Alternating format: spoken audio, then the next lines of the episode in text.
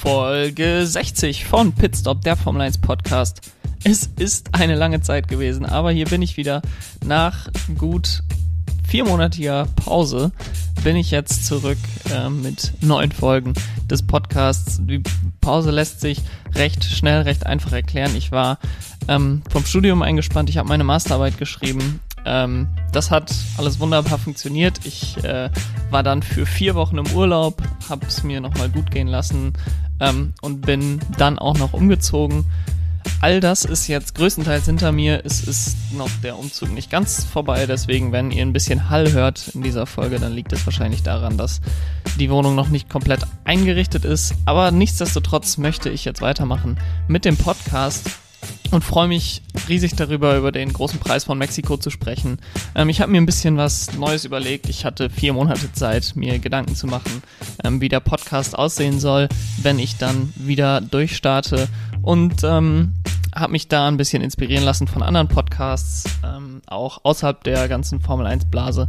Und hoffe, dass euch das gefällt. Ähm, da könnt ihr mir gerne Feedback geben auf den Social Media Kanälen, Instagram, auf ähm, Twitter Pitstop F1 Jan, beziehungsweise auf Instagram Pitstop F1 Podcast ähm, oder auf eine Mail schreiben Pitstop F1 Jan at gmail.com. Aber ohne groß weiter rumzureden, legen wir los mit Folge 60 von Pitstop.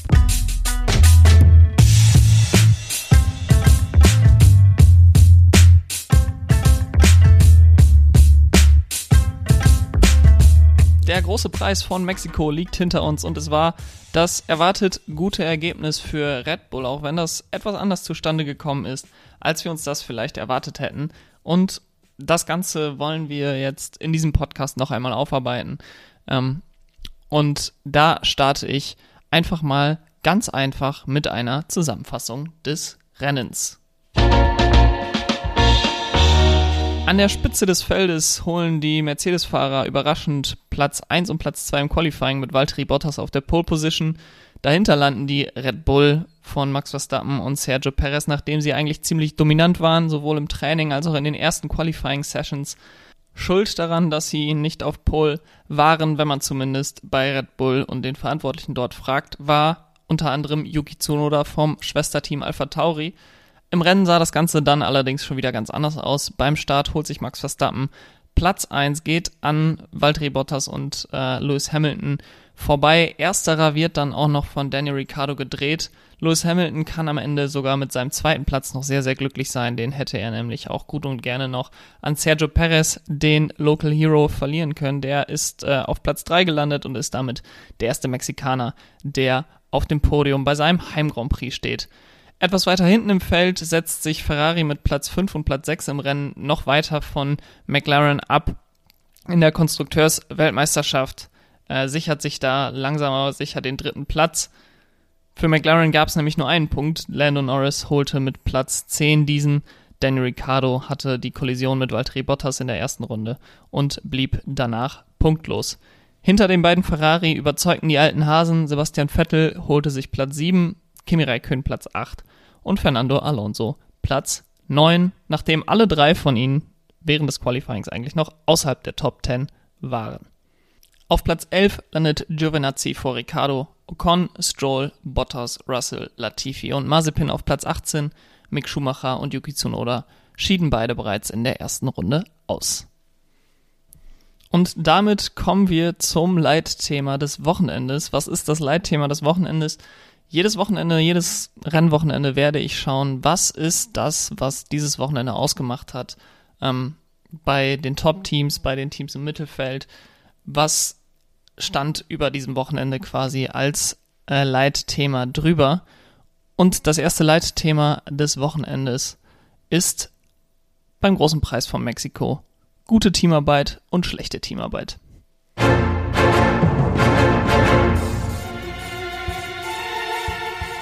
Und nahezu jedes Team hatte an diesem Wochenende eigentlich mindestens einen Fall von guter oder schlechter Teamarbeit. Die meisten Teams ähm, sogar beides, insbesondere wenn wir da vorne im Feld gucken. Und wir starten da mal bei Red Bull. Da ist die ganze Thematik nämlich schon vor dem Wochenende gestartet. Es gab die hypothetische Diskussion rund darum, was passieren würde, wenn Sergio Perez das Rennen anführen würde, die Chance hätte auf einen Sieg.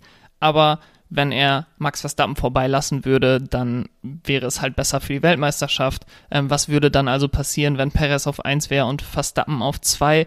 Es wurde viel drumherum geredet. Christian Horner hat irgendwann gesagt, wir würden es wahrscheinlich nicht mal lebend aus Mexico City herausschaffen, wenn wir ähm, Perez den Sieg verwehren würden. Aber ich glaube, wenn es hart auf hart gekommen wäre, dann hätte man irgendwie einen Weg gefunden, Max Verstappen in die Führung des Rennens äh, zu bringen. Vielleicht nicht direkt durch eine Teamorder, dass Perez ihn vorbeilässt, äh, sondern vielleicht irgendwie durch einen strategischen Kniff. Äh, ich glaube, und da bin ich mir ziemlich sicher, dass man die Weltmeisterschaft da sicherlich äh, drüber stellt, ähm, über dieses, gut, Christian Horner hat es als sein Leben bezeichnet, vielleicht würde er die Weltmeisterschaft da nicht drüber stellen, ähm, aber dieses metaphorische Leben, beziehungsweise eben, dass man sich in Mexiko unbeliebt machen würde. Ich denke, wenn man dann die Weltmeisterschaft gewinnt, ähm, wäre das ein Trade-off, den man bei Red Bull auf jeden Fall in Kauf genommen hat. Weniger direkte Teamarbeit betraf dann das Qualifying. Ich habe es gerade schon mal angesprochen. Ähm, da ging es nämlich darum, dass Yuki Tsunoda, der ja für das Schwesterteam von Alpha Tauri fährt, nicht wirklich hilfreich für die Red Bull-Piloten waren in ihrem ähm, letzten Run waren die beiden hinter Yuki Tsunoda, der dann äh, in den S's, ich weiß gar nicht genau, welche Kurven das sind, ähm, eben von der Strecke abkam, hat dadurch Sergio Perez irritiert. Perez kam auch von der Strecke ab, direkt dahinter war Max Verstappen und der musste dann zumindest mal abbremsen, weil er nicht genau wusste, kommt jetzt einer von den beiden wieder zurück auf die Strecke. Äh, das wäre ein riesiges Risiko gewesen, da durchzuziehen und hätte ihn bei den Stewards wahrscheinlich auch nicht allzu beliebt gemacht. Aber seine Runde war ruiniert, Perez Runde war ruiniert und so kam es natürlich nicht dazu, dass man die Pole Position holte, die man eigentlich fest eingeplant hatte, insbesondere nachdem man am Freitagnachmittag, am Samstagmorgen und dann auch in Q1 und Q2 eigentlich so aussah, als würde man Mercedes auf einer Runde ähm, auch im Griff haben, auf der Rennpace ohnehin. Ähm, aber so kam es eben dazu, dass durch diese schlechte Teamarbeit zwischen Alpha Tauri und Red Bull, ja wenn es hart auf hart kommt, dann doch wie ein Team agieren, dann doch die Mercedes in der ersten Startreihe standen. Es gab dann viel Gerede danach. Äh, Christian Horner kritisierte Yuki Tsunoda dafür. Ähm, aber wahrscheinlich wäre es so oder so nicht Pole gewesen. Max Verstappen und Sergio Perez waren im ersten Sektor nicht besonders schnell auf ihrer zweiten schnellen Runde in Q3. Und ich könnte mir sehr gut vorstellen, dass es so oder so dann nicht gereicht hätte und äh, man da mehr den Hut vor Mercedes ziehen muss, die es dann doch wieder geschafft haben, zum Qualifying das Auto so hinzustellen, dass man damit auf Pole fahren kann. Und wenn wir über Teamarbeit an diesem Wochenende und Red Bull reden, dann kommen wir auch nicht drum herum, über die Heckflügel-Thematik zu sprechen, im dritten freien Training ist wohl der Heckflügel von Max Verstappen gebrochen, ähm, weswegen die Mechaniker durchgängig am Tapen, am Kleben, am Tun waren, ähm, den im Qualifying wieder festzumachen. Und sie haben vor dem Qualifying tatsächlich die Heckflügel getauscht von Sergio Perez ähm, und den von Max Verstappen, was dann schnell einen daran erinnert, äh, wie sie 2010 mit Weber und Vettel in ähm, Silverstone umgegangen sind, wo dann am Ende ja sogar Mark Webber das Rennen gewann und äh, den inzwischen berühmten Spruch Not bad for number two driver gesagt hat. Genauso wenig wie damals scheint es dieses Mal einen wirklichen Leistungsunterschied gemacht zu haben, auch wenn Sergio Perez sagt, dass sein Auto sich anders angefühlt hat ähm, nach dem dritten freien Training, beziehungsweise im Qualifying im Vergleich zum dritten freien Training vielleicht liegt da auch der Grund, warum man äh, nicht auf die Pole Position fahren konnte im Qualifying, dass beide sich nach dem dritten freien Training an den anderen Heckflügel noch ein bisschen gewöhnen mussten. Aber im Rennen war es dann wirklich so, dass die beiden da äh, einen sehr guten Job gemacht haben. Sergio Perez ja, wie gesagt, auf Platz 3 vorgefahren. Max Verstappen äh, gewann souverän, nachdem er sich in Kurve 1 vor Bottas und Hamilton gesetzt hat. Äh, Sergio Perez wurde an dieser Stelle ein bisschen gezwungen, guter Teamkollege zu sein, ähm, da ihm keine Wahl blieb. Da haben die Mechaniker ihm einfach den Heckflügel abgeschraubt und den bei Max Verstappen dran geschraubt. Aber diese Teamarbeit hat sich auf jeden Fall ausgezeichnet, ähm, wobei auch bei Sergio Perez am Ende dann ja nichts kaputt gegangen ist. Im Rennen hatten sie dann Lewis Hamilton richtig im Sandwich. Ähm, Max Verstappen fuhr vorne weg, war weit genug vor, um äh, nicht irgendwie durch einen Undercut oder einen Overcut durch Lewis Hamilton gefährdet zu sein. Und Sergio Perez ähm, war so nah dran, dass auf einer anderen Strecke es vielleicht sogar gereicht hätte für Platz 2. Mexiko liegt sehr weit oben, ähm, 2100 Meter über dem Meeresspiegel. Und da ist es noch schwerer zu folgen mit diesen Autos. Da ist es äh, noch schwieriger, mit einem mit äh, Windschatten am Gegner vorbeizukommen. Und das DRS bringt noch weniger als auf anderen Strängen. Und so hat es am Ende nicht gereicht für Sergio Perez für Platz zwei. Aber mit Platz eins und Platz drei wird man bei Red Bull sehr zufrieden sein. Schaut man auf die benachbarte Garage von Mercedes, sieht man, dass da Teamarbeit schon seit Wochen im Mittelpunkt steht. Wie gut ist Valtteri Bottas noch als Teamkollege, wenn er eigentlich keinen persönlichen Anreiz mehr hat, ein guter Teamkollege zu sein? Man erinnert sich da schnell an den Versuch für die schnellste Runde in Sandford, wo er ja gestoppt wurde, ähm, weil er eben nicht Lewis Hamilton den Punkt klauen sollte. Aber sonst lief bisher die zweite Saisonhälfte für Valtteri Bottas sehr gut. Er holte ja auch den Sieg in der Türkei und ich glaube, dass er einfach vielleicht auch befreiter ist, befreiter auffahren kann, seitdem seine Zukunft geklärt ist. Sie haben dann sehr gute Teamarbeit im Qualifying gezeigt. Äh, Valtteri Bottas ist vorangefahren, Lewis Hamilton hinterher. Nichtsdestotrotz war es am Ende Valtteri Bottas, der vorne lag ähm, im Qualifying.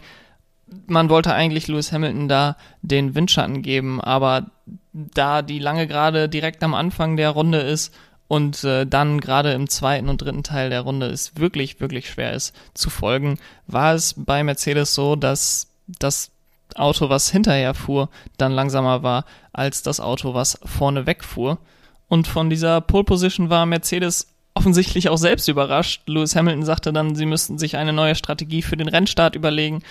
Aber was auch immer sie sich für eine Strategie überlegt haben, entweder haben sie sie nicht gut umgesetzt oder die Strategie war einfach für die Tonne.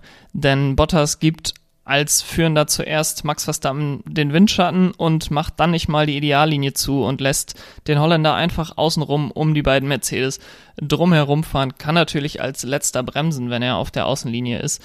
Und äh, da hat Mercedes beim Rennstart wirklich fast alles falsch gemacht. Man sah so ein bisschen so aus, als würden Bottas und Hamilton versuchen, sich möglichst breit zu machen. Ähm, dabei haben sie aber vergessen, die Außenseite zuzumachen, insbesondere weil Max Verstappen auf der linken Seite gestartet ist, also auf der Außenseite gestartet ist, war das eigentlich die Priorität Nummer eins. Ähm, und sie haben das komplett vergeigt. Valtteri Bottas wurde dann das Rennen kaputt gemacht durch eine Berührung von Daniel Ricciardo die ihn an das Ende des Feldes katapultierte. Ähm, das stoppte ihn aber nicht davon, ein guter Teamkollege im weiteren Rennverlauf zu sein, denn er holt in der letzten Runde die schnellste Runde des Rennens und nimmt dadurch Max Verstappen einen Punkt weg. Er ist zwar selber außerhalb der Punkte gewesen, äh, aber wenn die schnellste Runde von jemandem gesetzt wird, der nicht in den Top Ten ist, dann bekommt einfach niemand den Punkt für die schnellste Runde. Und so konnte man zwar kein Punkte selber holen, aber eben Red Bull und insbesondere Max Verstappen eben einen Punkt wegnehmen und man bleibt dadurch als Mercedes Erster in der Konstrukteursweltmeisterschaft. Das hätte sich auch geändert, ähm, denn man ist nur ein Punkt vor Red Bull. Ein Team, bei dem Teamarbeit besonders letztes Jahr gelitten hat, ist Ferrari, denn bei den lief es im letzten Jahr nun mal überhaupt nicht. Man hat Sebastian Vettel dann auch vor der Saison, bevor die Saison zumindest offiziell gestartet ist, entlassen und da ist einfach das Verhältnis zerrüttet worden. Und die Teamarbeit hat darunter eben auch sehr gelitten. Man hat nicht wirklich Schritte nach vorne gemacht von einem ohnehin schon schlechten Ausgangspunkt im letzten Jahr. Und deswegen war es gut für die ganze Atmosphäre, für das ganze Team sicherlich, dass man sich getrennt hat und mit Carlos Sainz frischer Wind reinkam und die Beziehung wieder unbelastet war. Das hat natürlich alles ziemlich verbessert.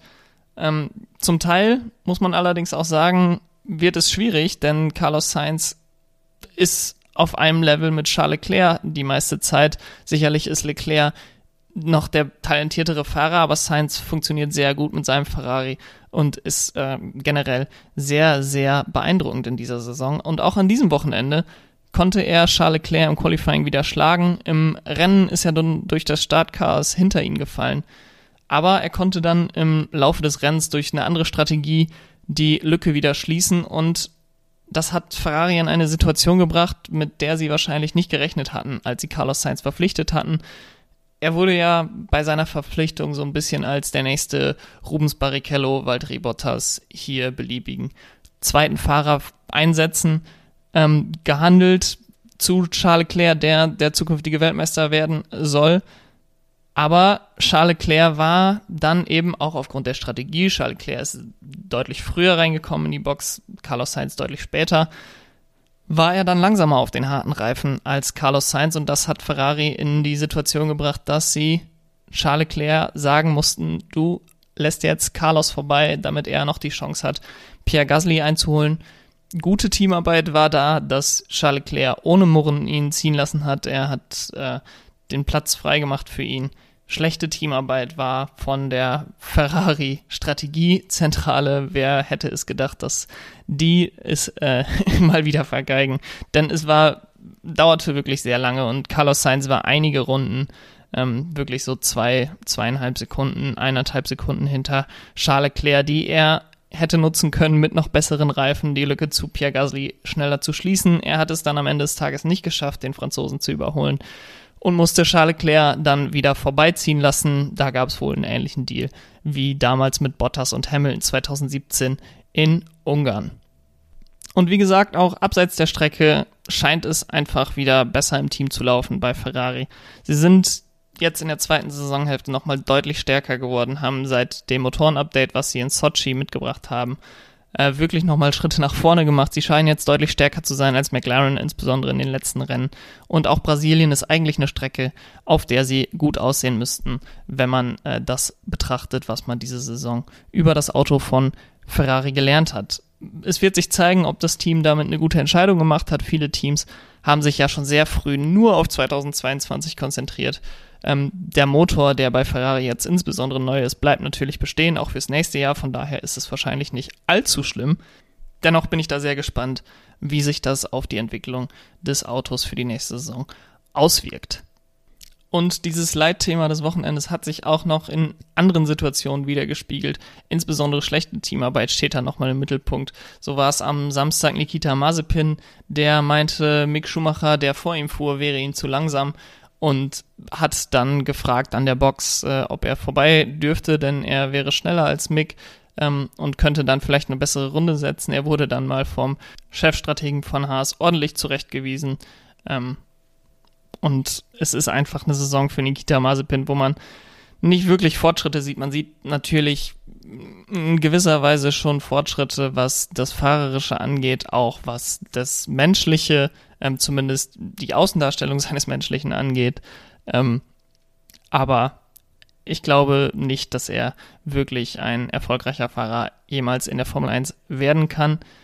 Und ein anderes Beispiel von schlechter Teamarbeit konnten wir bei Aston Martin noch finden, wobei da niemand wirklich absichtlich schlechte Teamarbeit geleistet hat. Äh, Lance Stroll, der hat nämlich sein Auto schon früh in Q1 in die Wand gesetzt. Da musste das Qualifying auch unterbrochen werden, rote Flagge äh, da es ein ziemlich ordentlicher Einschlag war für ihn in der letzten Kurve. Er musste ohnehin von hinten starten und er hätte dann gut Sebastian Vettel helfen können, ähm, ihm Windschatten geben können, sodass Vettel es vielleicht sogar in die Top 10 geschafft hätte im Qualifying. Äh, am Ende war es nicht so schlimm, denn Sebastian Vettel hat mit dem siebten Platz sicherlich das Maximum für Aston Martin an diesem Wochenende rausgeholt. Aber nach Plan lief das Qualifying für sie sicher nicht. Kommen wir nun zum Fahrer des Wochenendes. Da geht es für mich gar nicht unbedingt um die Leistung auf der Strecke, sondern einfach darum, welcher Fahrer hat dieses Wochenende geprägt und der Fahrer an diesem Wochenende sicherlich nicht überraschend. Sergio Perez. Es war nicht der erhoffte Heimsieg für Perez. Dafür war Verstappen einfach zu gut und Hamilton im Qualifying vor ihm. Dadurch ist es sich nicht ausgegangen für ihn. Aber als Mexikaner in Mexiko mit einer sehr, sehr guten Leistung. Erster Mexikaner, der in Mexiko auf dem Podium stand. Erster Mexikaner, der in Mexiko ein Rennen angeführt hat. Er festigt damit Platz 4 in der Fahrerwertung, war nur ein Punkt vor Lando Norris vor diesem Rennen. Jetzt sind es direkt mal 15 Punkte und mit 20 Punkten Abstand auf Bottas auf Platz 3 ist dieser auch noch in Schlagdistanz. Und was wahrscheinlich noch am wichtigsten ist, er war endlich mal eine wirkliche Gefahr für Hamilton, wie Bottas das auch ab und an mal für Verstappen sein kann. Das fehlte einfach für ihn noch in dieser Saison. Es war immer so, er liefert ordentliche Leistungen ab, aber er ist nie wirklich auf dem Level von Verstappen, er ist nie wirklich auf dem Level von Hamilton, auch nicht mal an einem Rennen. Und das war dieses Wochenende wirklich mal so, dass Hamilton sich Sorgen machen musste um ähm, Sergio Perez. Und äh, das war sehr, sehr hilfreich für Red Bull auch an diesem Wochenende. Das kann nämlich für die nächsten Rennen noch unfassbar wertvoll werden, wenn er diese Form beibehält. Und natürlich auf persönlicher Ebene ein wunderschönes Wochenende für ihn. Nicht nur konnte er mit seinen abertausenden mexikanischen Fans feiern, sondern auch mit seiner Familie. Sein kleiner Sohn war da, der stand die ganze Zeit bei den Interviews neben ihm. Sein Vater ist der feierwütigste Mexikaner unter den sehr feierwütigen Mexikanern gewesen. Ähm, und es war einfach rundum ein rundes Wochenende für ihn. Und deswegen wenig überraschend, der Fahrer des Wochenendes für mich, Sergio Perez. Da wir in diesem Jahr 22 Rennen in einer sehr, sehr kurzen Zeit haben, gilt es natürlich nicht nur zurückzublicken, sondern auch voranzublicken. Und das nächste Rennen, das ansteht, steht quasi schon direkt vor der Tür. In weniger als fünf Tagen gibt es schon wieder Track Action beim großen Preis von Brasilien in Interlagos bei Sao Paulo sicherlich eine meiner Lieblingsstrecken im ganzen Kalender. Auf jeden Fall würde ich sagen, ah, auf jeden Fall meine Lieblingsstrecke in Amerika, meine Lieblingsstrecke außerhalb Europas. Schwierig zu entscheiden, äh, ob Brasilien oder Suzuka, aber wirklich eine der schönsten Strecken im Formel 1 Kalender. Und ich gebe euch jetzt noch fünf Dinge auf den Weg, ähm, auf die es beim großen Preis von Brasilien aus meiner Sicht ankommt. Nummer eins, es gibt nur noch vier Rennen. Max Verstappen liegt mit 20 Punkten vor. Und wenn Verstappen gewinnt und Hamilton, selbst wenn er Zweiter wird, kann Lewis Hamilton nicht mehr aus eigener Kraft Weltmeister werden. Äh, acht Punkte kann man pro Rennen aufholen und das ist wirklich nur dann, wenn man siegt und die schnellste Rennrunde holt. Ähm, also acht, Rund acht Punkte kann man pro Rennen aufholen, wenn, wenn der Konkurrent eben das Bestmögliche dann erreicht, was der zweite Platz dann wäre. Und bei acht Punkten pro Rennen und noch dann danach drei ausstehenden Rennen dürfen es maximal 24 Punkte Abstand sein für Lewis Hamilton, dass er das noch aus eigener Kraft schaffen kann. Ähm, Max Verstappen könnte also mit einem Sieg seiner ersten Fahrerweltmeisterschaft ein gehöriges Stück näher kommen. Nummer zwei bezieht sich auf die Konstrukteursweltmeisterschaft, denn es ist nur ein Punkt, den Mercedes und Red Bull trennen in der Konstrukteursweltmeisterschaft. Mercedes liegt im Gegensatz zur Fahrerweltmeisterschaft dort vorne, aber derzeit würde ich den Vorteil eher bei Red Bull sehen. Ähm, vor zwei, drei Wochen vor dem Rennen in Austin hätte man noch gesagt, ich sehe den Vorteil eher bei Mercedes. Das hat sich jetzt mit den letzten beiden Rennen komplett gewendet. Ähm, von daher kann sich das auch sehr schnell wenden, wenn Mercedes äh, wieder erwartend in Sao Paulo stark ist und dann auf den Strecken, auf denen wir noch nie waren, in Katar und in äh, Saudi-Arabien, dann könnte es auf einmal wieder Mercedes vorne sein und Lewis Hamilton vorne sein. Ähm, aber das wissen wir noch nicht und deswegen wird es sehr, sehr spannend sein, wer sich da in eine gute Ausgangsposition für die letzten drei Rennen bringen kann äh, mit einem guten Rennen in Sao Paulo. Nummer drei betrifft den Fakt, dass äh, Sao Paulo historisch gesehen eine Strecke ist, auf der knappe Weltmeisterschaftsentscheidungen häufig entschieden werden.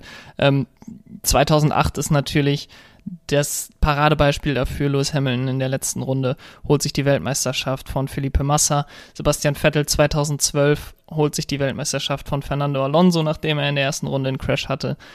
Sao Paulo ist jetzt seit einigen Jahren nicht mehr das letzte Rennen im Kalender. Deswegen werden knappe Weltmeisterschaften, die es in den letzten Jahren nicht so oft gab, äh, eher dann in Abu Dhabi entschieden, wie beispielsweise 2016.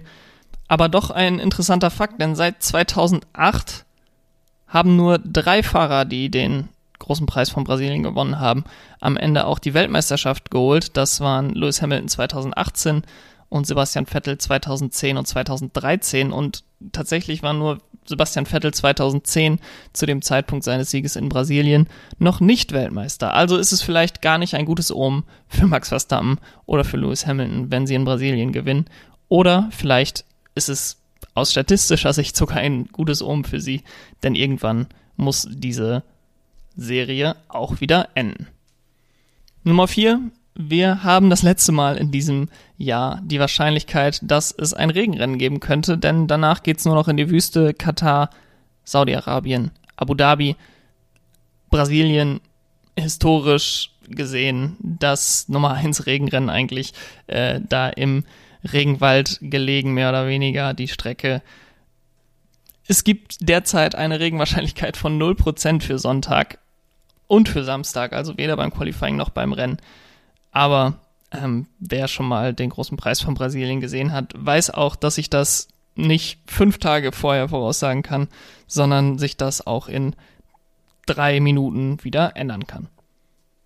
Nummer 5, der Sprint kehrt zurück. Die Formel 1 gibt sich ja sehr zufrieden mit dem Sprintformat, während es bei den in Anführungsstrichen Hardcore-Fans eigentlich immer schlechter ankam. Das bedeutet, wir haben schon am Freitag das Qualifying äh, 16 Uhr Ortszeit, das ist 20 Uhr deutscher Zeit, den Sprint dann um 16.30 Uhr am Samstag beziehungsweise 20.30 Uhr zur besten Primetime am Samstagabend, nicht gegen Wettentass, äh, haben wir dann den Sprint und am Sonntag um 18 Uhr deutscher Zeit, dementsprechend 14 Uhr Ortszeit, das Rennen in Sao Paulo. Ich bin gespannt, ob Mercedes vielleicht den äh, Sprint etwas aggressiver gestalten könnte, als sie das in den ersten beiden Sprints gemacht haben, denn jetzt mit Blick darauf, dass Red Bull eigentlich in Brasilien stärker sein sollte, muss man wahrscheinlich irgendwas riskieren, ähm, was dann vielleicht auch dazu führen könnte, dass sowohl Lewis Hamilton als auch Max Verstappen aus dem Sprint ausscheiden. Das wäre sicherlich für Mercedes noch eine bessere Lösung, als äh, sich einfach dahinter einzureihen und nichts zu tun. Und ich denke, sowohl Lewis Hamilton als auch Toto Wolf sind da aggressiv genug, sich etwas auszudenken. Und das finde ich sehr faszinierend, ähm, wie der Sprint aussieht, wenn die Teams wirklich um alles oder nichts kämpfen müssen. Und das soll es dann für heute auch schon gewesen sein. Mein Rückblick auf den großen Preis von Mexiko und der kurze, kleine, aber feine Ausblick auf das Rennen in Brasilien. Ich habe, wie gesagt, mal probiert, ein bisschen was Neues zu machen. Äh, ich hoffe, dass es euch gefallen hat. Ich finde dieses Konzept eigentlich ganz cool, dass wir uns ein Oberthema zu dem Wochenende aussuchen und durch diese Linse können wir dann das ganze Wochenende nochmal neu betrachten. Ähm, vielleicht kommt man so dann auch nochmal eine neue Denkweise, eine neue Perspektive auf das Wochenende. Ähm, mir hat es auf jeden Fall, wie gesagt, sehr viel Spaß gemacht, das Ganze vorzubereiten, das Ganze mir vorzuschreiben ähm, und dann eben den Podcast aufzunehmen und jetzt auch noch zu bearbeiten. Aber mich interessiert natürlich auch, wie es euch gefallen hat. Äh, schreibt mir gerne auf Twitter pitstopf1, Jan auf Instagram pitstopf1-podcast oder wenn ihr eine Mail schreiben wollt und mit dem ganzen Social Media Kram wie Sebastian Vettel nichts zu tun haben wollt, pitstopf1jan at gmail.com. Da erreicht ihr mich auch.